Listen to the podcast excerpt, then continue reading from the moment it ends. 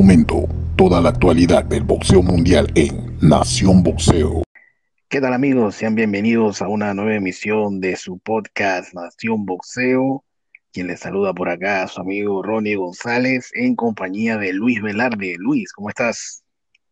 Hola, ¿qué tal Ronnie? Eh, excelente. Eh, un fin de semana muy bueno de boxeo que tuvimos y aquí listo para, para comentar todo lo que pasó. Sí, eh, tuvimos un fin de semana, la verdad, cargado de mucho boxeo, tanto viernes y sábado en Estados Unidos, en Inglaterra, la verdad que cuatro muy buenas cartillas, hay que decirlo así.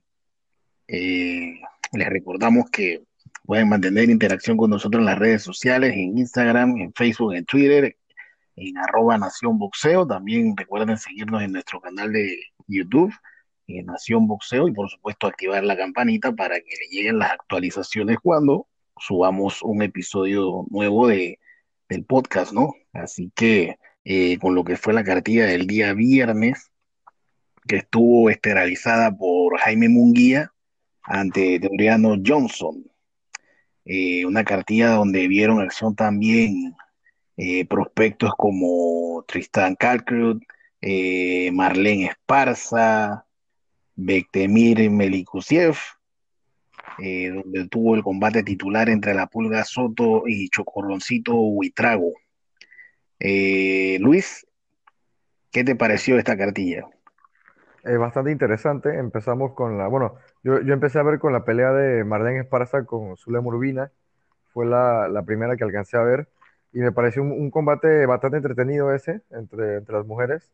Marlene Esparza, yo creo que usó el, la ventaja que tenía de tamaño, me parecía que era como más grande Ronnie, eh, como naturalmente, ya después de haber hecho el pesaje y todo. Y bueno, eh, utilizando un buen jab también, creo que gana bien su pelea, le quita el invicto a, Urbina, ¿no? Que una, una, buena boxeadora, Ronnie, pero como que no tiene mucho punch. me, parece que le falta algo de pegada. Sí, eh, correcto.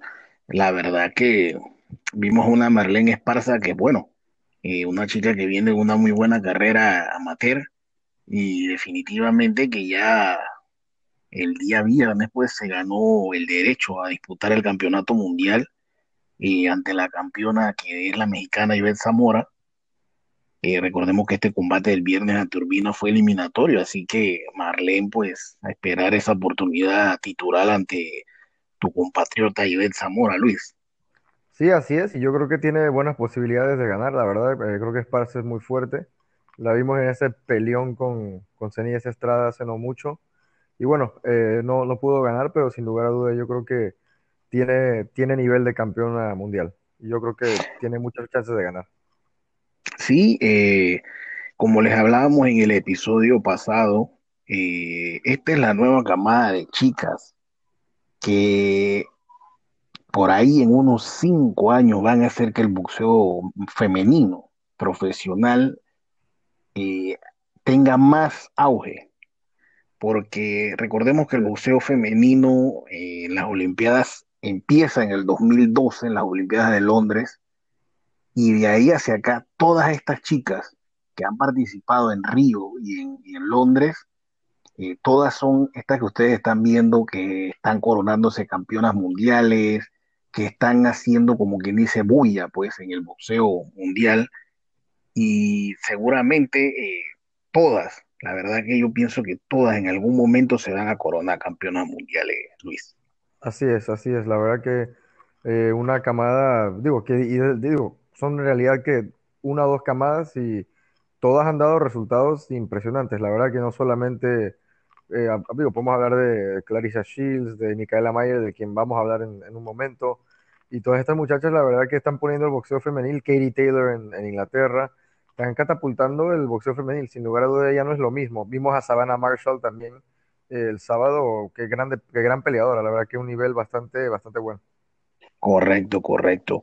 Eh, bueno, en cuanto a las otras peleas, bueno, vimos también a Bektemir Melikusiev, quien no tuvo problemas ante su rival. Este es un muchacho olímpico él fue medallista de plata en las pasadas Olimpiadas de Río. Recuerdo que perdió la, medalla de la final. Mira que em, te iba a preguntar justamente cuando vi que él iba a estar en la cartelera, la verdad que yo no tenía mucha referencia a él y te iba a preguntar eh, qué pensaba sobre él y un muchacho con un futuro bastante bueno, ¿no? Sí, él es de la camada de buceadores estos de Uzbekistán que están viviendo en California. Él es compañero de cuadra de, de Madrimov, de Chakran Griyasov, de Agmadaliev. O sea, imagínate los nombres que te estoy dando. Ellos entrenan con Joel Díaz. Correcto, ellos todos entrenan con Joel Díaz. Esa es una, una sola cuadra de buceadores de Uzbekistán que están entrenando con Joel Díaz. Excelente. Así que dentro de poco, pues escucharemos hablar también de este muchacho Bektemir Melikusiev, un supermediano que la verdad va a dar de qué hablar. Eh, otra pelea fue la de Rashid Ellis ante Alexis Rocha, no tuvo problema alguno, despachó fácil, eh, por decisión unánime. Eh, ¿Qué opinión te merece Rashid, Luis? Tiene, tiene un boxeo, un buen boxeo me parece, tiene un estilo elusivo, un estilo donde es difícil de pegarle. Me parece que de repente como que peca un poco de pelear en contra de las cuerdas Creo que Rocha eh, por momentos era bastante pasivo por el, digo, también por el hecho de que estaba fallando la mayoría de lo que tiraba, ¿no?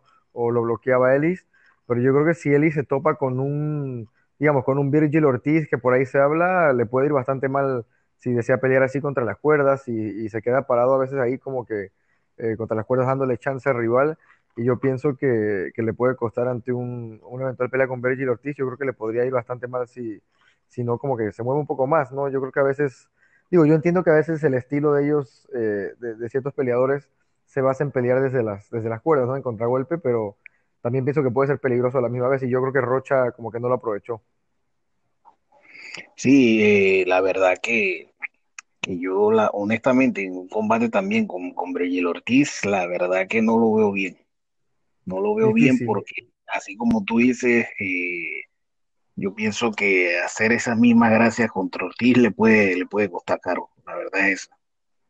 Sí, Rocha como que la verdad que nunca, digo, de repente ahí metía algunas manos, algunas buenas manos, pero creo, creo, que nunca lo logró descifrar, ¿no? Digo, también hay que darle crédito a, a, Ellis, yo creo que es un, un boxeador con un, estilo interesante defensivo, de esos que a veces, este, como que, como que muchos tratan de, imitar a, Floyd, ¿no, Ronnie? La verdad que a, nadie, a nadie le sale igual ni, ni cerca.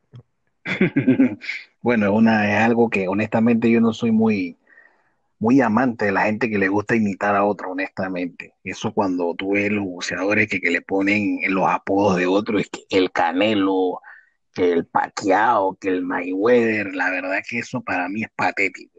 Yo pienso que uno tiene que ser original y lo mismo es, el nivel de pelea. O sea, cuando tú ves eh, los boxeadores que quieren imitar el estilo de Floyd, no sé, como que es algo absurdo, la verdad. Y la peor imitación que yo he visto es la de Rolando Romero. no sé. Eso es una falta de respeto, la verdad. Pero bueno, eh, en esta cartilla también se dio un combate titular por el título mini mosca de la OMB entre la Pulga Soto y el Chocorroncito Huitrago. Eh, la Pulga Soto derrota por decisión unánime a Huitrago. ¿Qué te pareció esta pelea, Luis? Una pelea cerrada, Ronnie, la verdad me pareció una pelea cerrada, una pelea interesante. No fue el peleón que, que la verdad pensé que iba a ser, pensé que ambos iban a, a ser mucho más frontales, mucho más eh, eh, como un estilo eh, de, ir para adelante. Pero yo creo que el Chocorroncito peleó de una manera inteligente hasta cierto punto, utilizando mucho el jab, lanzando el jab de una manera incesante, que le, funcionó hasta cierto punto, ¿no? Y yo también un Erwin Soto más tranquilo de lo que pensé, como que contragolpeando, tratando de contragolpear, esperando el momento correcto para, para entrar con las combinaciones. También lo vi un poco mucho más pasivo de lo que, de lo que pensaba la pelea que la verdad que fue mucho más eh, tranquila de lo que, lo que esperaba. Creo que gana bien el Win Soto y a mí me dio 115 a 113. Creo que el Chocorrón se quedó un poco corto, eh, un poquito corto. Creo que pecó mucho del jab, o sea, así como fue su, su, su, mejor arma, creo que también llegó un momento en el que tenía que intentar de repente un, golpes diferentes, no sé, combinaciones de, de, de, un poco más golpes, porque creo que le faltó un poco, le faltó, se quedó un poco corto.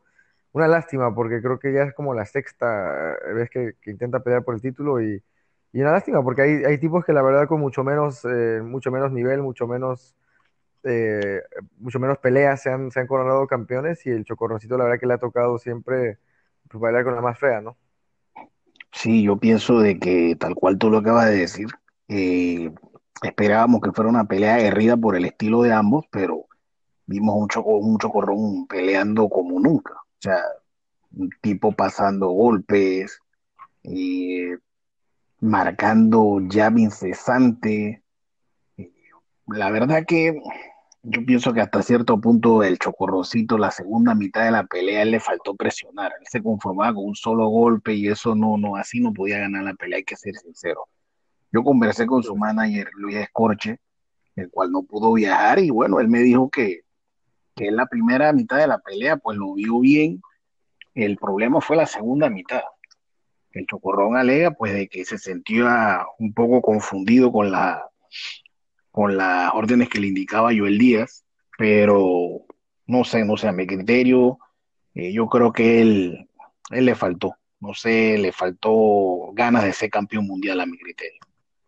Yo lo vi perder al igual que tú, creo que fue la misma tarjeta y la verdad que sexta vez que buscaba un campeonato mundial y no se dio, no sé cuál, qué decisión va a tomar él, si va a continuar o qué piensa hacer, ¿no? Pero yo creo que ya él rompió un récord. Sí, Porque sí, la verdad. también no recuerdo que otro boxeador por ahí en seis veces. oportunidades no se haya podido coronar campeón mundial. Eh, sí, la verdad que es una situación complicada. Y bueno, la verdad que digo, como te digo, ¿no? A, veces también es un poco de mala suerte. Hemos visto tipos coronarse campeón con una, hasta a veces con una, con demasiada facilidad, ¿no? Y, y la verdad que lo del Chocorrón, pues lastimosamente siempre le toca difícil, siempre le ha tocado. Yo lo decía el, el programa pasado, eh, para mí era la, la, o sea, la oportunidad más accesible que había tenido, pero no significaba que le iba a ganar, ¿no? Y así fue. Eh, y te voy a decir una cosa, eh, hablando de Soto un poco, eh, Soto, Soto me parece un, un buen peleador, un, un peleador bastante decente, pero la verdad que tampoco lo vi muy, muy así que me haya impresionado, la verdad lo vi un poco pasivo también, como con pocas ganas a Soto. Sí, y sobre todo pues viendo qué se viene para Soto ahora, ¿no? Por Sí, ahí será su, su pelea con el rival mandatorio que debe de ser el, el argentino Agustín Gauto. O por ahí también Jesse Iván Rodríguez que estaba clasificado. Eh. Chocura. Yo te digo algo, con Gauto lo veo mal. Pod- Es que eso que te digo, Ronnie, yo la verdad este, lo vi un poco pasivo, e incluso lo vi un poco mejor en la pelea con Acosta. Ya sabes qué fue lo que, lo que pienso que lo salvó, Eh, la verdad, en, las tarjetas. Eh, conectaba los golpes más duros, ¿no? Los golpes de poder más, más claros. Yo creo que eso sí podemos estar de acuerdo que, o sea, a pesar de que a veces iba perdiendo los asaltos por el jab del chocorrón, eh, llegaba y conectaba dos o tres golpes de poder y como que se lo podía robar. No sé si tú, no sé cómo lo viste tú. Sí, exacto. O sea, él, eh, aunque también falló bastante golpe, hay que decirlo, porque Sí. Chocorrón eh, a veces hasta parecía como estilista. eh, es algo no, no común en él verlo fallar tanto, eh, hacer fallar tanto a los rivales, ¿no? Y, y la pulga pues le tiraba golpes de poder para arrancarle a la cabeza y el, chocón lo- el chocorrón lo ponía a abanicar a la brisa. Así es, así es. Pero bueno, en lo defensivo muy bien el Chocorrón, pero yo creo que en lo ofensivo sí le falta un poco. Sí, sí, sin duda la, la, la, el- la, la clave del, aquí fue que no, no, no fue ofensivo. No fue ofensivo en lo absoluto. Yo pienso que él debió arriesgar más. Era el retador y pienso de que le faltó, le faltó ofensiva al Chocorrón para convertirse en campeón mundial. Una Pero lástima bueno, para el Chocorrón, pero eh, bueno. eh, bueno, y pero eh, una, una felicidad para Soto, ¿no?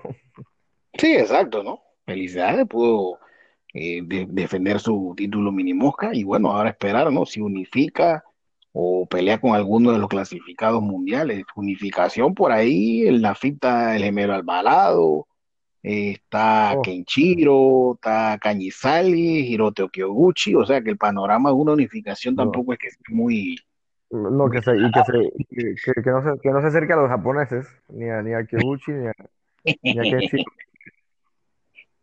Sí, sí, sí, la verdad que es, difícil, es difícil el panorama, pero bueno, vamos a esperar qué es lo que va a acontecer con el futuro de la Pulga Soto. Eh, la pelea estelar de esta cartilla fue Jaime Munguía ante Teorano Johnson.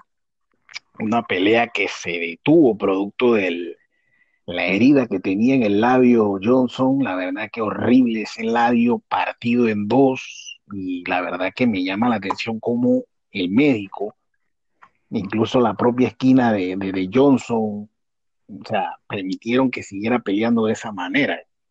O sea, algo que la verdad fuera de orden a mi criterio.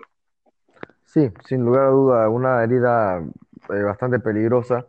Eh, si hubiera seguido recibiendo golpes ahí, la verdad que podía haber hasta perdido el labio, digo, no sé, la verdad que se veía bastante, se veía bastante feo, ¿no? Y lastimosamente a veces el boxeador, el boxeador mismo no sabe cuándo parar, ¿no? Es difícil, es muy difícil ver a un boxeador decir hasta aquí. Y mal por la esquina, la verdad, la esquina, yo no puedo creer que hayan visto eso y, y hayan seguido. Y, y no es que la pelea estaba cerrada, Ronnie, eh, creo que Jaime Munguía ya se había ido arriba en las tarjetas de una manera bastante clara y no entiendo, no entiendo por qué tan siquiera la esquina o el, o el médico, así como eh, tú bien dices, eh, lo hubieran dejado continuar, no, no, no, no, había, no, había, no había sentido. Eh, vamos a ser realistas, ahora Johnson no iba a ganar la pelea, o sea, eh, difícil, no iba a noquear a Munguía y no, no creo que se iba a recuperar en las tarjetas, así que yo, yo creo que eh, no había manera de, que, pudiera seguir con esa cortada. Y bueno, al final, digo, sí la detienen, pero coge un par de golpes por gusto, a mi parecer. Sí, honestamente, de que iba a perder, iba a perder, eso no hay duda, pero no había necesidad de dejarlo combatir con esa herida. En cuanto a Munguía, ah, tengo que reconocer que yo te digo la verdad, yo no veo muy bien a este muchacho en, en peso mediano. No, no pero bien.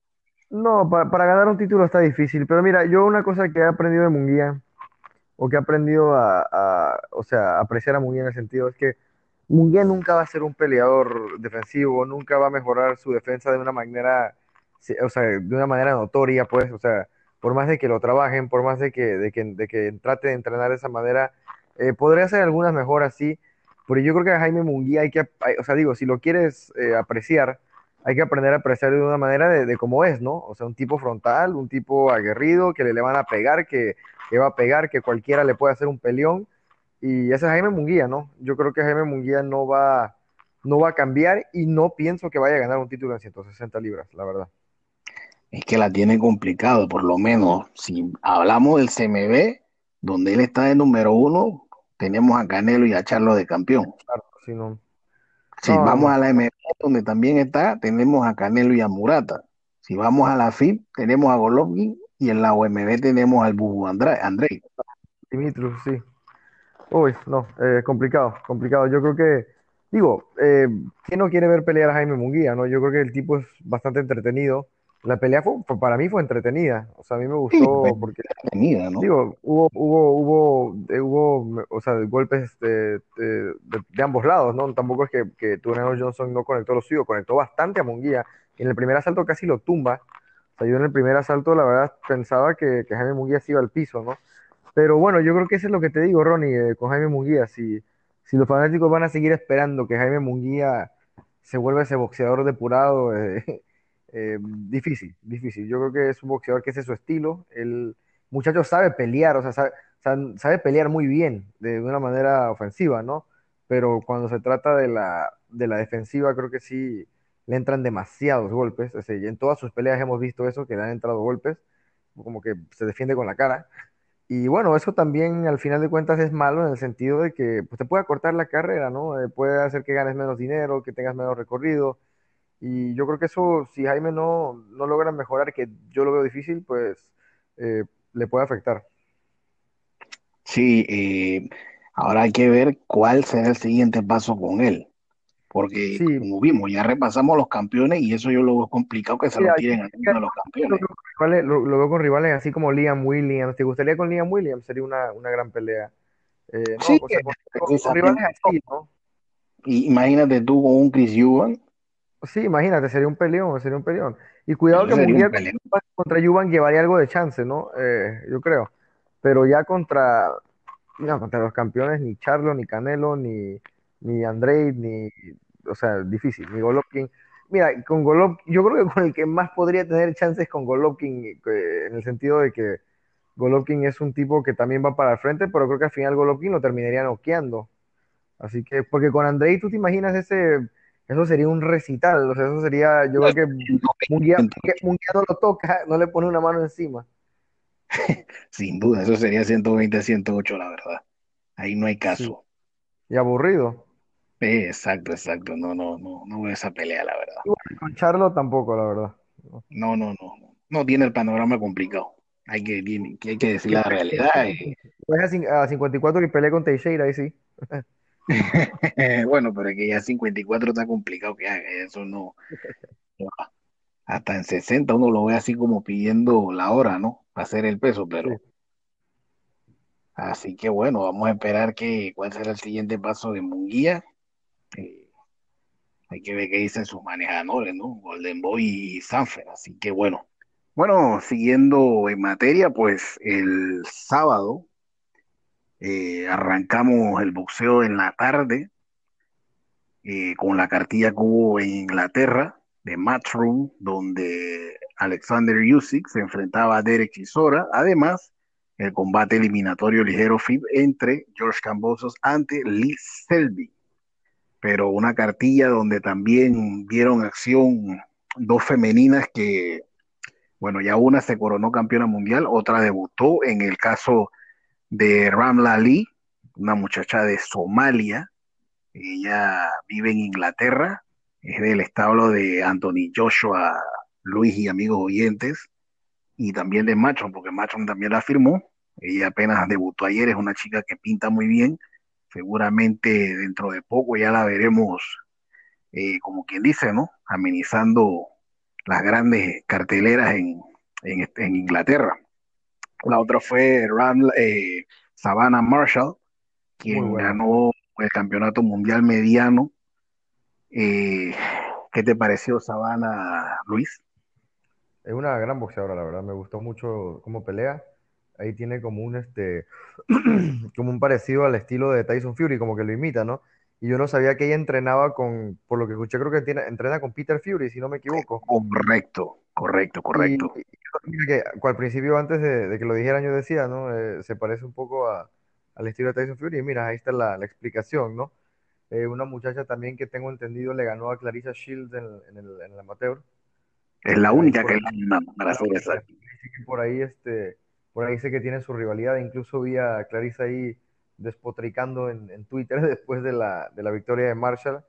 Y esa es una pelea que, una pelea que podría ser buena en un futuro, ¿no? Yo creo que esta muchacha sí tiene, esta muchacha Marshall sí tiene eh, como eh, herramientas para, para complicarle en una pelea a Shields, me parece. Sí, correcto. Ella, ella le ganó a Clarisa casualmente en un mundial, en el mundial de China, eso fue en el 2012. Ella le ganó ahí, ha sido la única que le ha podido ganar eh, en ese, ese mundial que fue en el año de las Olimpiadas, casualmente. Y curiosamente, pues, ella elimina a Clarisa en ese mundial y Clarisa gana la medalla de oro en las Olimpiadas. ¿Quién lo diría? Así es. Cosas extrañas, ¿no? Pero yo tengo una chica que pega duro y, tiene buen pedido. Siete knockouts en, en nueve victorias ahora. Eh, le pesa la mano y tiene un buen estilo. Es de esos boxeadores que, digo, lo he comentado en el pasado, que, digo, pero en el tema de los boxeadores, que saben manejar ese, como ese, esa balanza entre ofensiva y defensiva, ¿no? Es una boxeadora bastante balanceada. Sí, sí, sí, pero bueno, muy buena por parte de ella. Eh, excelente victoria, hay que decirlo.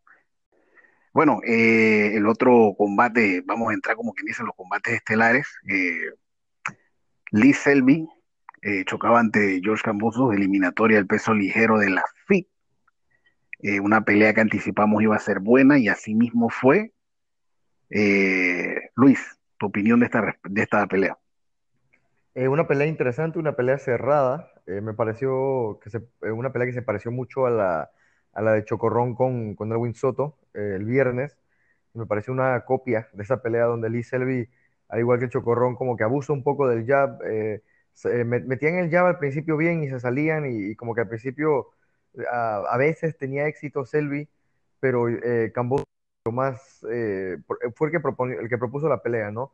Y creo que conectaba los mejores golpes. Hubo asaltos donde, donde digo, fueron muy cerrados eh, yo la vi incluso cerrada, la vi ciento, bueno, la vi, bueno, no tan cerrada, la vi de 116 a 112 para Cambosos, que en realidad es, es, es, una victoria clara, pero creo que Selby había rounds donde estaba como que a punto de llevárselo el asalto, pero como que no se animaba. Eh, muy, muy pausado, como que pensaba mucho. Eh, habrá sido la pegada, que, seguro sintió la pegada de Camboso, que en ningún momento eh, dio el paso para atrás. Camboso era el que marcaba el, ritmo de la pelea. Y yo creo que al final de cuentas, una merecida victoria para él. yo creo que los jueces de nuevo dando tarjetas, la verdad que bastante extrañas, ni el, 100, ni el 108 a 100, 118 a 110 me parecía correcto para Cambosos, ni menos del 115, 114 para Selvi, ¿no? Y la verdad que, la verdad que a veces uno no, no se, pregunta, ¿no? Que si, si, de verdad es, falta de, de, capacidad de los jueces o si de verdad son otras cosas, ¿no? Sí, es que uno, uno se queda como pensando, ¿por qué si nosotros vemos o sea, nosotros no somos los jueces oficiales y nosotros en realidad vemos lo que pasa en la pelea. O sea, ¿por qué ellos no pueden ver lo mismo? O sea, no entiendo. Ey, ale, o sea, todo el planeta ve la pelea cerrada y hay jueces que yo no sé si es que ellos vienen con la tarea hecha ya desde la casa y se salen con unas aberraciones que hasta que uno queda en el aire como que ¿qué pasó aquí? O sea, ¿por dónde cabía esa tarjeta de 118 a 110 por el amor a Cristo? O sea, la verdad que es, inaceptable, inexplicable realmente estas actuaciones últimamente que están teniendo los jueces.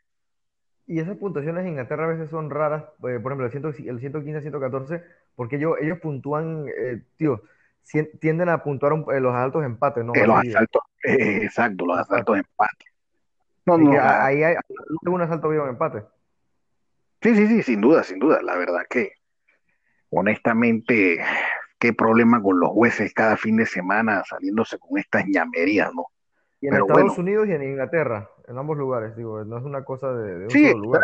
no es un solo lugar, estamos acostumbrados a que esto siempre alrededor del mundo siempre se salen con, algún disparate y la verdad que esto molesta, ¿no? Pero bueno, ¿qué podemos hacer? Nosotros no somos los jueces, así que, ¿qué te puedo decir, no? Lo cierto es que, bueno, Camuso se lleva la eliminatoria FIT y aquí algo curioso porque en la cartilla de, San Antonio también hubo una eliminatoria FIT. Y todos sabemos, pues, quién es el, campeón mundial de la FIT, Teofimo López. Así es. El campeón de todas las. Exacto, o sea, ahora mismo el que está sentado en un trono ahí arriba viendo a todo el mundo abajo es Teófimo. Sin lugar a dudas. Así que, ¿qué va a pasar después de, lo que ocurrió ayer con, con Cambosos, ganando esa eliminatoria? O sea, la tiene difícil, digo, si, si le toca contra Teófimo, la tendría muy difícil. Yo creo que Cambosos es un muchacho que contra rivales como Listelvi le va a ir bien, pero yo ya la verdad contra el top de esa división, eh, complicado, ¿no? Yo digo, es, es, te digo, es un muchacho con un buen estilo, va para adelante, es fuerte, pero no, no sé hasta qué punto le alcanza. Contra Teófimo no lo veo. No, es que realmente yo no lo veo con los top de la división. Ahora, él se ganó su derecho. O a menos de que sea como en la otra cartilla, uno eliminatoria también, debe ser que a lo mejor va a chocar con, con el ganador de la otra pelea para entonces ir por el título. Pienso yo que será así la jugada, ¿no? Con Isaac Cruz, ¿no? Exacto, con Isaac Cruz. Así que... Está difícil. Muy difícil. Muy difícil, la verdad. Pero bueno, habrá que ver. Lo que yo sí te digo que yo no creo que ninguno de los dos pelee con Teo. Porque no, Teo después de esa pelea con Machenko, si él se queda en peso ligero, él no va a buscar ninguna pelea con clasificados mundial, o sea, con estos clasificados tipo Camboso. O sea, si él va, a pelear con alguien, va a ser con, eh, un, algo así, digámoslo, un Ryan García, que sabemos que no se va a dar un Heine, o sea, una pelea así que diga algo, pero con los clasificados mundiales definitivamente no lo veo peleando. No, y no, y no, porque la verdad que no, sería una pelea muy, que le interesaría a muchas personas. La verdad, un Teófimo López contra eh, George Cambosos no es una pelea que, le interese a las personas. No, exacto, no, no dice nada realmente, pero bueno, eh, vamos a ver qué va a ocurrir con Cambosos y su oportunidad, ¿no? De disputar el título ligero de la Federación Internacional de Boxeo. pelea con Cruz, creo que sería una pelea interesante. Con Cruz sí estaríamos hablando de una buena pelea. Sí, Eh, bueno, eh, ahí la pelea estelar en esta cartilla fue el esperado choque pues entre Alexander Usyk ante Derek Chisora. Eh, una pelea que empezó Chisora dominando claramente, pero después, como quien dice, el tanque se fue quedando sin gasolina y Usyk empezó, como quien dice, a ganar round tras round. Tu opinión, Luis. Pelea interesante, eh, pelea interesante, Ronnie. La verdad que al principio yo pensaba que Usyk no iba a aguantar, o sea, desde el primer asalto lo pone Val, lo tambalea Chisora incluso más de, más de una ocasión, y yo pensaba que simplemente no iba a aguantar el poder. Yo dije, hasta aquí llegó Alexander Usyk, que gran peleador, pero de repente los pesos pesados no es lo suyo, pero no, o sea, no solamente asimiló los golpes, como tú dices, eh, asimila, demostró que puede asimilar los golpes de un pesado, como lo es de Derek Chisora, que era para mí lo más importante, que pudiera demostrar eso. Y después le da una clase de boxeo, ¿no? Yo, yo, yo la vi 116 a 112 para, para Usyk, lo vi perder los primeros cuatro asaltos, pero a partir de, de ahí, de, de la, o sea, ganó el 5 para adelante. Eh, la verdad no lo vi perder después de eso. Y una gran demostración del, del ucraniano yo creo que ya se ganó el derecho de poder retar a un Joshua, de poder retar a un, a un Tyson Fury, eh, ¿por qué no de repente a un Deontay Wilder? O sea, yo creo que el, el, tipo se ganó el, merecimiento. Ahora, ahora, eh, se ganó el, el, como el, se ganó la chance de hacer eso, de poder retarlo, de que pueda eh, ganarles ya sería otra cosa, ¿no? Sí, eh, digo, porque Chisora es muy bueno, Chisora es un, es un tipo bueno pero yo lo que, lo que pienso que Chisora sería más que nada como para ver si él asimilaba los golpes empezados, que él lo demostró que sí, pero digo, no es lo mismo pelear con, con uno de estos eh, Joshua, Tyson Fury, que, que, pelear con Chisora, eso, de eso no hay duda. Entonces, este, digo, habría que ver, a mí me gustaría verlo con el ganador de, de Dillian White y, y, ¿cómo se llama? Y, de Povetkin, de la revancha, creo que sería una buena prueba para, para Uzi. Sí, la... esta de, la pasó excelente, digo, nada, nada que quitarle. No, no, y lo habíamos adelantado, que esta pelea no iba a ser nada fácil. Y, y sobre todo de que Chisora pues iba a salir como quien dice, o un perro a cazar su presa. Y así mismo fue, o sea, salió a, cerrando lo del primer asalto, buscando el knockout, y sin duda, pues Yusi cambió el temporal muy bien, o sea, salió a relucir su buen boxeo, moviéndose, y hay que decirlo, ¿no? Una oportunidad. ellos pelearon por el campeonato intercontinental de la OMB, donde el campeón es Joshua. Así que habrá que ver si Eddie Hearn, pues, en su siguiente pelea ya se lo, se lo pone a Joshua. Es interesante, ver cuál es el futuro de, de Joshua, de, de Usyk ahora mismo en, en el peso. Así es. Es como, es como ese, ese invitado incómodo que nadie esperaba, ¿no? Sí, exacto. Y un Porque le va a complicar la vida a más de uno. Sin duda, sin duda, la verdad que sí. ¿eh? La verdad que le va a poner la vida de cuadrito a más de uno el día que les toque enfrentarlo. Pero bueno, Sin lugar. eso fue lo que ocurrió en Inglaterra. Ahora nos trasladamos a Estados Unidos, eh, a Las Vegas, donde hubo otra muy buena cartilla que fue esterilizada por Naoya Inoue ante el australiano Jason Moldoni. Pero en esta cartilla también vieron acción varios prospectos que vienen subiendo. Tal es el caso del peso pesado Jared Anderson, que ganó por nocaut en el primer asalto al de Luis Peña. Este Jared Anderson pinta bien, Luis. Sí, el, el Big Baby Real, ¿no? exactamente. Sí, la verdad que pega, pega bastante fuerte, eh, tiene buen, buen, buen tamaño para los pesos pesados, yo creo que tiene un futuro bastante prometedor, ¿no? A sí, ver, la... digo, cómo, cómo, va subiendo la posición, pero yo creo que va, lo están llevando de una manera muy buena. Sí, correcto, correcto. Eh, otra pelea que también se dio fue la del prospecto japonés Andy Iraoka, que despachó en cuatro asaltos a Ricky Edwards. Ahora Iraoka invicto en 16 combates. Eh, Iraoka, pues como les habíamos comentado en el programa anterior, eh, es de la cuadra de Naoya Inoue. Es un muchacho que pinta muy bien, eh, un súper ligero, o sea, está en una división caliente y sin duda alguna por ahí lo veremos ya dentro de poco, quizás peleando un campeonato mundial. La verdad que el chico promete.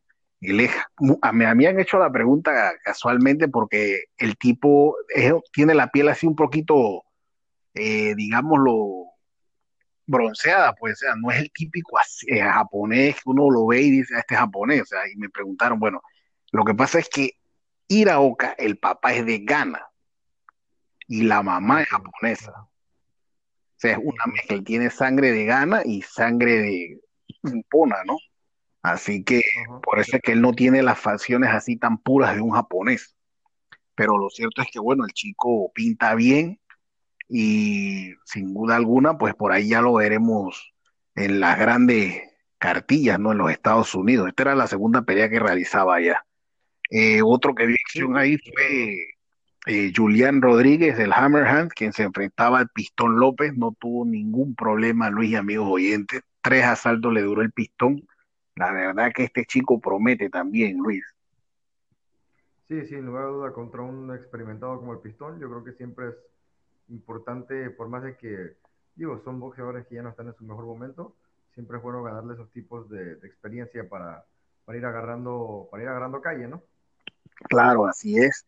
Eh, bueno, imagínate tú, pues también Julián Rodríguez, que es un super ligero, o sea, imagínate un choque entre Iraoka y Rodríguez, eso sería un peleón, sin duda. Sí, sí, sí, la verdad que, bueno, muy bien, muy bien por todos estos prospectos que vienen subiendo, la verdad que hay material bastante eh, para futuro. Así que esperemos pues que dentro de poco ya también estén esterilizando las grandes cartillas, ¿no? Otro que vio acción aquí fue el olímpico brasileño Robson Conceição, que le ganó por decisión unánime a Luis Coria. Hubo algo de gente asombrada de que Coria también lo puso mal en esa pelea a Conceição, Luis. Sí, eh, mira, Coria es un tipo que lo habíamos dicho, ¿no? Enfrentó a, acaba de enfrentar a Adam López en una pelea muy buena, eh, a pesar de que pierde. Adam López eh, hizo una gran pelea a Oscar Valdez, así que digo, no es cualquier pintado en la pared. Pero a mí siempre, a mí siempre me ha parecido que este concenciado, las, las pocas veces que lo he visto, me parece que tiene ciertas falencias. Creo que, creo que le hace falta como que mejorar algunas cosas para poder dar ese paso eh, para pensar en un título mundial o pensar en algo similar, creo que sí tiene que mejorar mucho. Sí, la verdad que no, y sobre todo en la categoría superpluma, donde hay tantos monstruos, la verdad yo no lo veo por el momento disputando un campeonato mundial. Sí, y Bob, yo creo que Bob está, Bob debe estar clarísimo de eso, ¿no? Sí, ellos, ellos saben perfectamente eso. Lo, lo, lo, irá llevando hasta que, hasta que sienta que es el momento de que enfrente mejor oposición, pero sí tiene que mejorar. Digo, vuelvo y te repito, eh, Coria es un tipo bueno, que bueno que al final ganó, sacó la pelea, pero sí le falta, le falta un poco, pulirle un poco a ese, al brasileño. No, yo creo que eh, en este momento sería un error eh, tratar de llevarlo por un campeonato o algo parecido. Efectivamente, Luis. Bueno, otra pelea que se dio aquí fue la titular entre Micaela Meyer ante Eva, Eva la polaca, quien recordemos pues no marcó el peso el día viernes y, tuvo, y fue despojada del título. Eh, así que Micaela ya obtiene su primer campeonato mundial, el superpluma de la OMB. Eh, ganó fácil, no tuvo problema, una decisión unánime clara. Luis, ¿tu opinión? Sí, una pelea donde la verdad es lucida, no, no creo que fue una pelea muy, muy entretenida, hay que decirlo pero bueno, eh, Micael hace su trabajo y hace lo que tiene que hacer para, para ganar, ganar su primer título. El primero de muchos, Ronnie. La verdad me parece que es una, una boxeadora que puede ganar varios títulos e incluso subir de peso, ¿no? Ella tiene una altura eh, bastante alta, entonces yo creo que eh, eventualmente la haremos subir de peso. Y bueno, gana cómodamente. Yo creo que ganó, si no todos los asaltos, por lo menos unos 9 o 8 o 9 la verdad que Brodnica no, no presentó mayor oposición. Y bueno, otra de estas eh, chicas que dices que, que, va a poner el boxeo, el, boxeo femenino en, prácticamente los ojos del mundo y muy interesante, ¿no? A ver qué pasará con la carrera de ella. Sí, exacto, ¿no? Esta también es otra de, la, de las olímpicas, pues de esa camada que viene de los últimos años y que de seguro, pues dentro de poco sé que van a estar eh, ya dando de qué hablar en el, en el boxeo mundial, ¿no?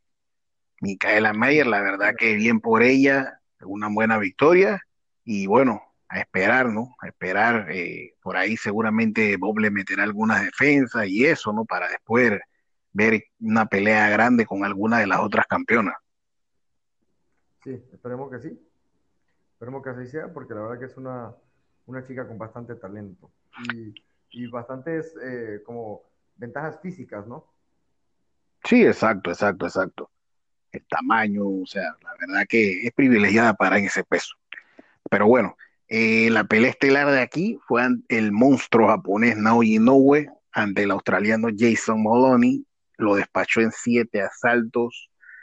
La verdad, una nueva presentación, una nueva demostración de poder por parte del japonés que hizo su pelea número 20 y la número 15 de título, Luis y amigos oyentes. O sea, algo que no es común o sea, un tipo de 20, o sea, más, más de la mitad de las, peleas de su carrera han sido de título mundial. O sea, eso no es común, eso es algo histórico lo que estamos viendo con este muchacho Naoyi Inoue, Luis.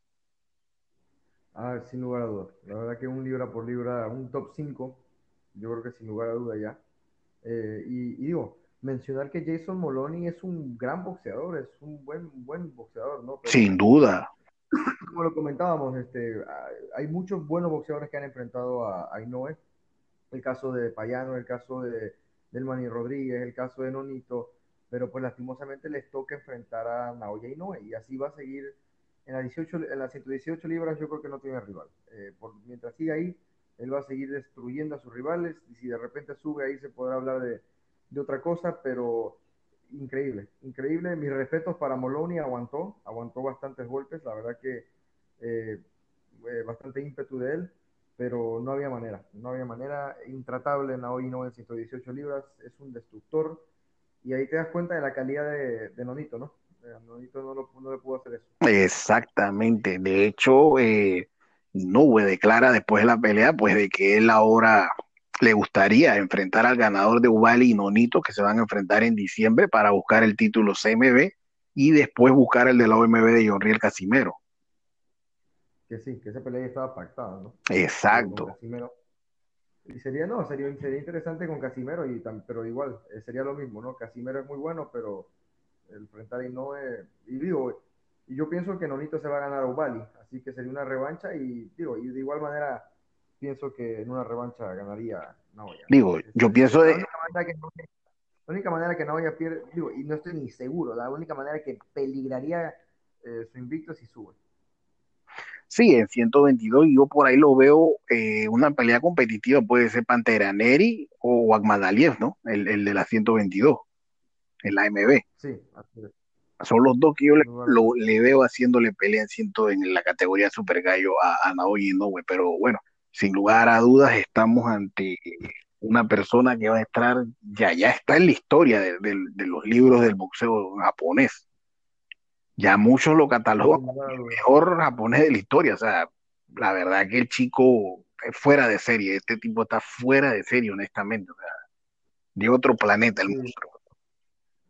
Es un monstruo, como dice. Sí, exacto. El, el, apodo le cae al, como anillo al dedo. Es un monstruo.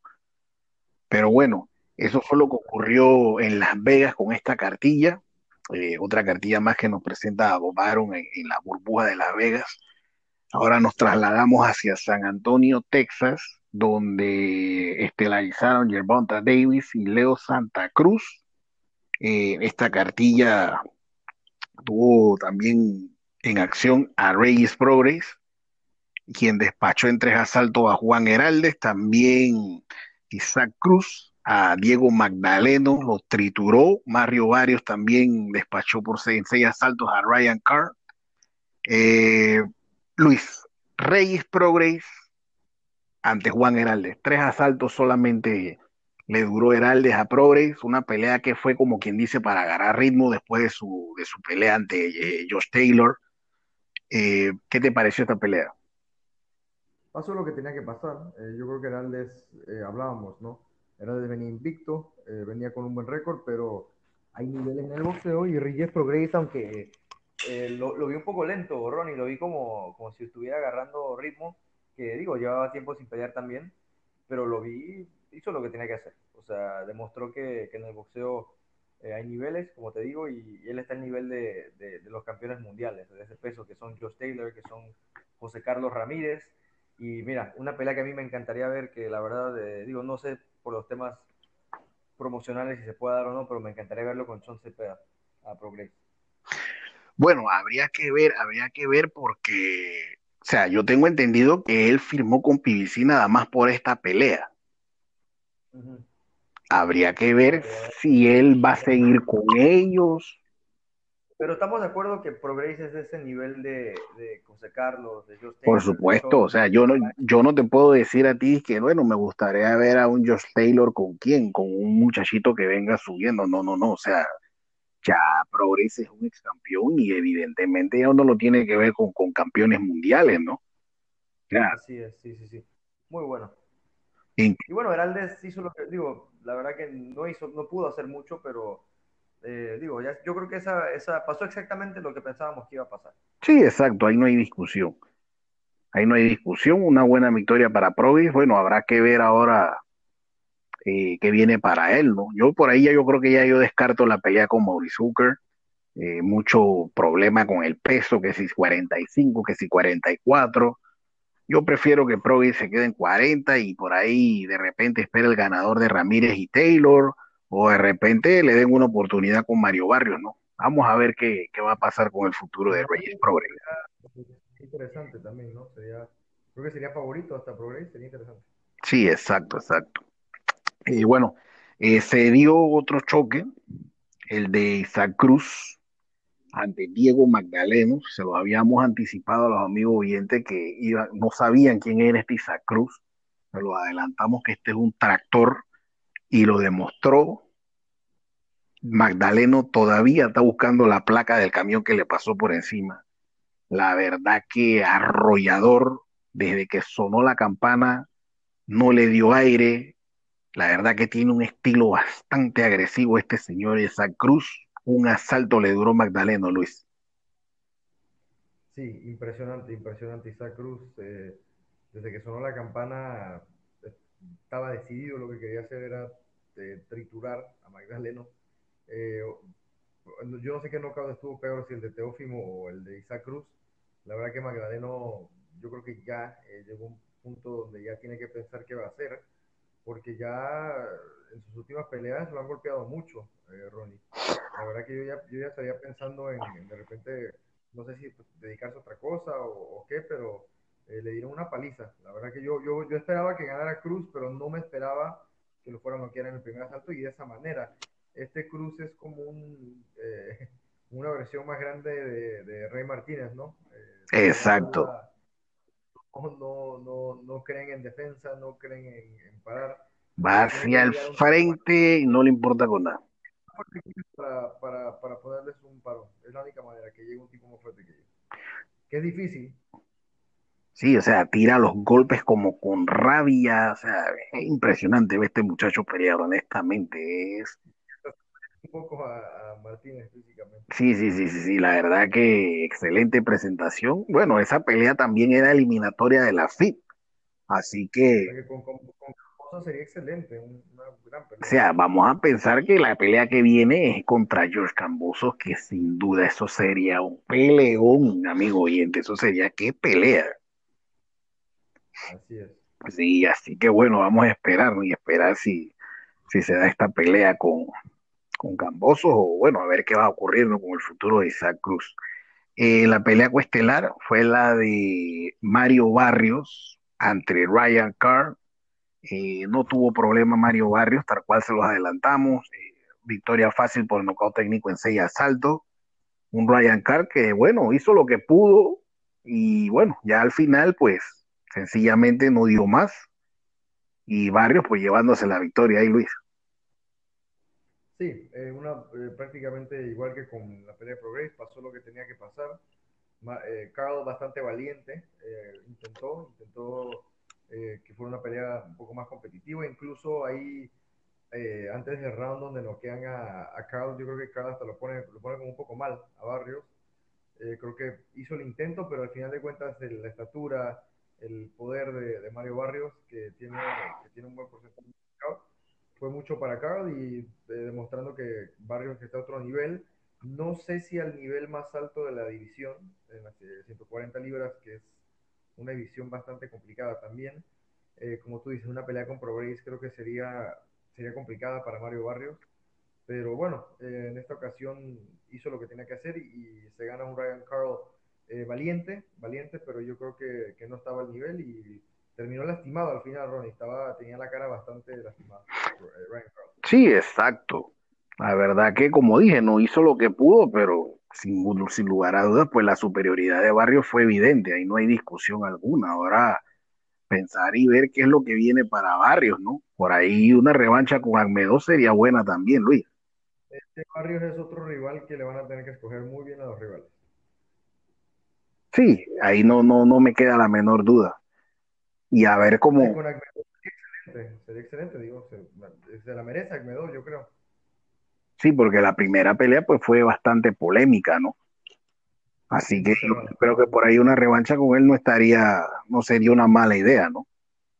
Exacto, y, no solamente por Agmedo, hasta el mismo Barrios siempre es bueno tener la oportunidad de como de demostrar, ¿no? Que sí ganaste y que tú eres mejor. exactamente, exactamente.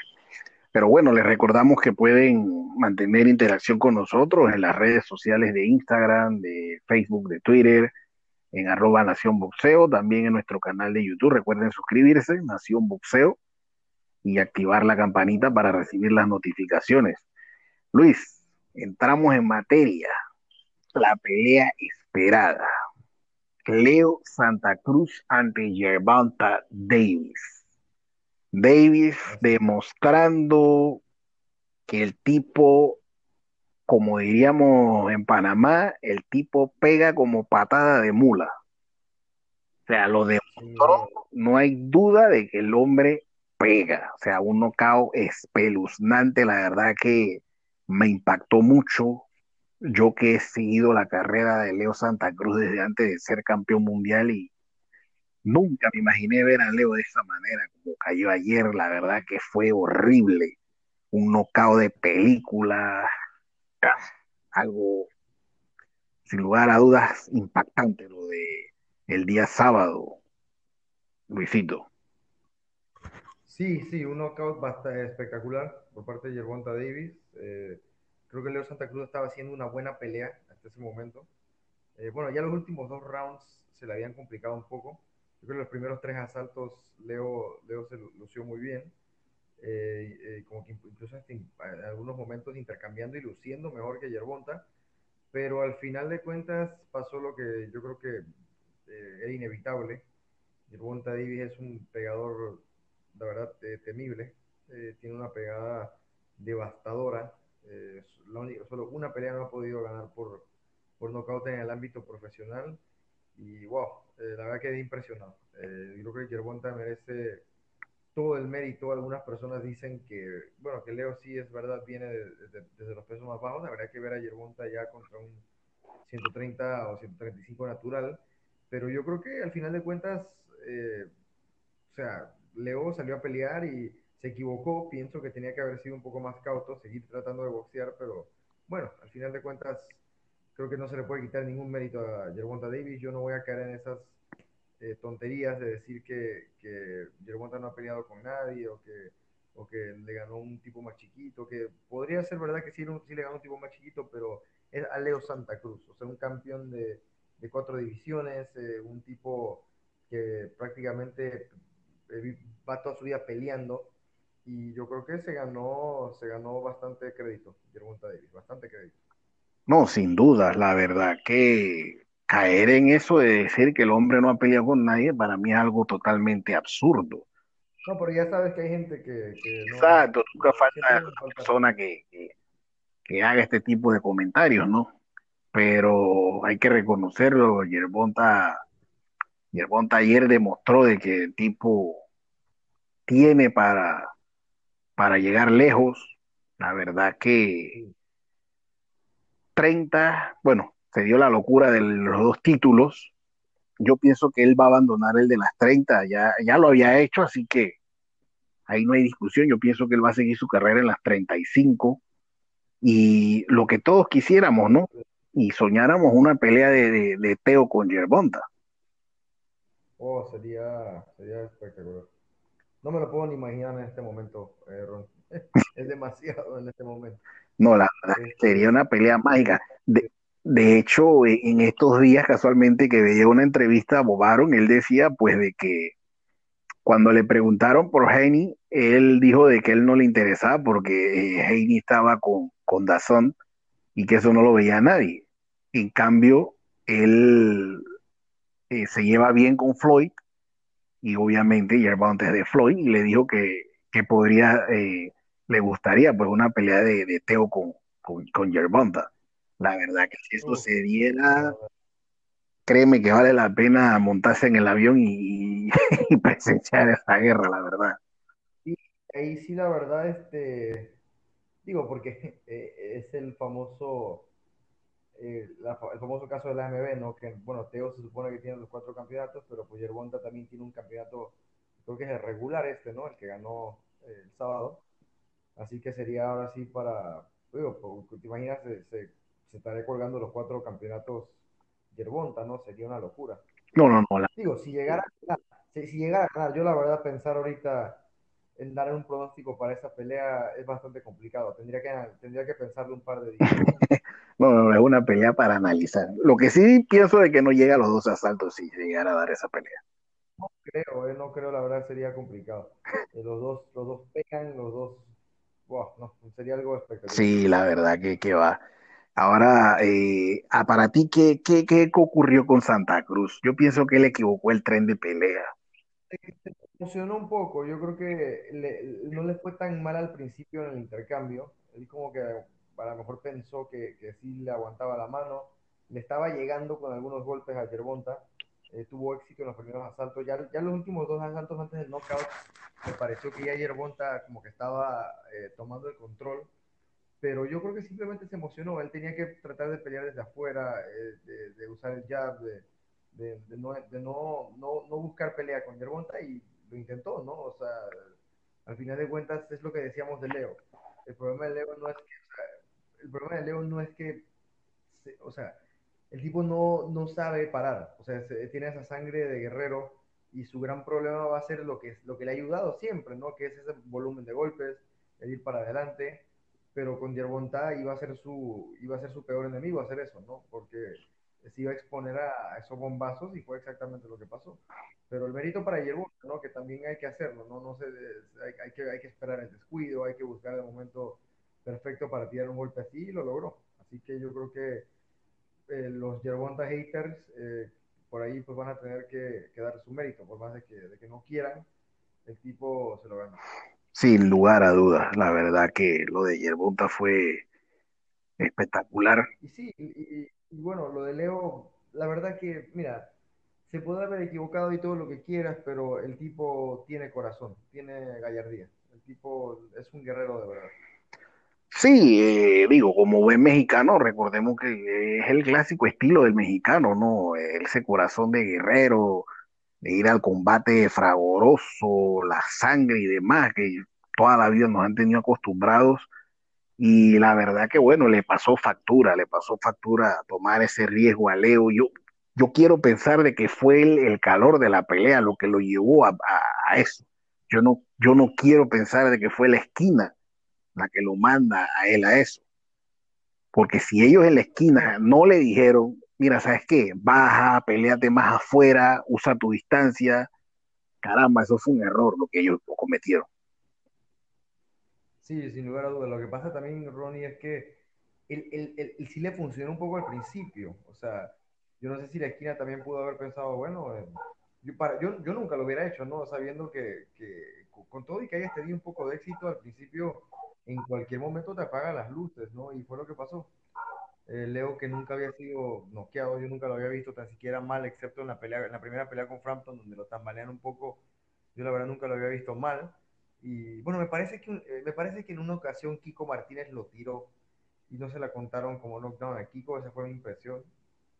Pero oficialmente, digo, no lo había visto mal y la verdad que, como tú dices, Ronnie, este, se equivocó, se emocionó el calor de la pelea, eh, sintió el intercambio, eh, se le aceleró la sangre y fue su peor, su peor enemigo al final de. Exactamente. Pero bueno, eh, vamos a esperar qué viene para Leo. Ahora, Leo Santa Cruz podría bajar a 26. ¿no? O Bueno, a pero es que 30, aquí hay un, de- es que aquí hay un detalle, aquí hay un detalle, Luis y amigos oyentes, que Leo todavía sigue siendo campeón en las 126 libras, porque Leo no ha perdido ese título. Acuérdate que él le ganó ese título a Frampton y él no lo ha perdido. Él subió a 30, pero él seguía siendo campeón de las 26.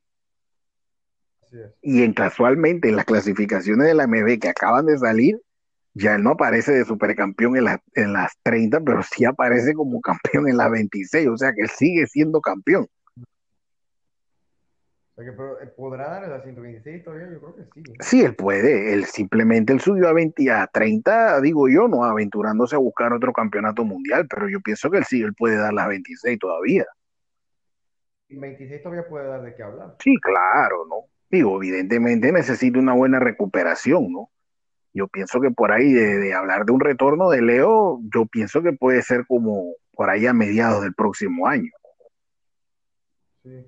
Debe tener un, como quien dice, un buen reposo, una buena recuperación. Ese golpe no es relajo, ese knockout fue horrible. Y evidentemente, pues viene el tema psicológico, ¿no? Porque muchas veces estos knockouts eh, dejan a los boxeadores por ahí, como quien dice, algo traumados, ¿no? De que cuando pelean cambian los estilos por ese miedo a que los vuelvan a noquear, pero esperemos que este no sea el caso de Leo, ¿no? Y que si retorna, si decide retornar y no decide eh, retirarse, pues que no nos, eh, nos regale ese, ese, ese estilo de pelea al cual ya nos tiene acostumbrados. Así es, Ronnie, así es, Ronnie. La verdad que sería, sería bueno eh, que se pudiera recuperar porque todavía es joven, ¿no? Pero como tú dices, eh, lo más importante es la salud y hay que ver cómo, cómo lo dejó el golpe, ¿no? Exactamente. Pero bueno, Yerbonta, pues a esperar. eh, si, si siguen las 35 o siguen las 30, vamos a ver, vamos a ver. Lo cierto es que el panorama se pone bueno, el panorama se pone bueno. eh, vamos a esperar qué decide su manejador Floyd, que la verdad el tipo tenía una alegría muy grande el sábado. eh, se acercaba a la esquina a darle indicaciones. eh, honestamente, bueno, su pupilo hizo el trabajo, ¿no? Así es. Y bueno, y crédito para Calvin Ford, ¿no? Que el Por supuesto. Calvin Ford, la verdad que eh, demostrando quilates, hay que decirlo así. eh, bien, bien, bien. La verdad que el noche mágica del sábado para todo el equipo de, de, de Yerbonta y de, de Mayweather, ¿no? La verdad le salió todo a la perfección. Ahora a esperar los números del pay-per-view. Bueno, les noquearon a Heraldes, así que Bueno, bueno, pero digo, ¿no? Con, la, con lo de Teo Heralde pasó como quien dice al cuarto plano por allá. Ni se acordaron de él, ¿no? Pero como bien digo, ¿no? Habrá que ver ahora los números cómo fueron en el pay-per-view. Eh, ahí hay mucha, veo como que mucha, hay mucho entusiasmo, mucha buena vibra por parte de- de- del equipo. Ellos piensan que los números de venta fueron buenos. Yo la verdad que pienso que va a ser mejor que los Charlos. Eso sí lo reconozco. vamos a ver, esperemos que sí, porque yo la verdad sí soy un poco, eh, no soy, no sé, la verdad que los tiempos son complicados, no sé la verdad cuántas personas ahorita estén comprando pay-per-view, pero esperemos que sea por lo menos que sea mejor que lo de los Sí, Chargers. sí, sí. Yo pienso que sí, yo pienso que sí va a superar al de los Charlos. Tengo la impresión. Pero bueno, vamos a esperar, ¿no? Eh, así que bueno, eso fue lo que ocurrió en, en- en San Antonio eh, el día sábado, ¿no? Ya cerrando lo que fue el fin de semana muy bueno. Este fin de semana que viene también habrá peleas, aparece Devin Haney, eh, pelea King con Ortiz. Tenemos actividad para este fin de semana también. Ya llegó el equipo de Kelbrook a Las Vegas también para su pelea ante Crawford el 14. En fin, el boxeo sigue y por supuesto nosotros acá también seguimos, ¿no?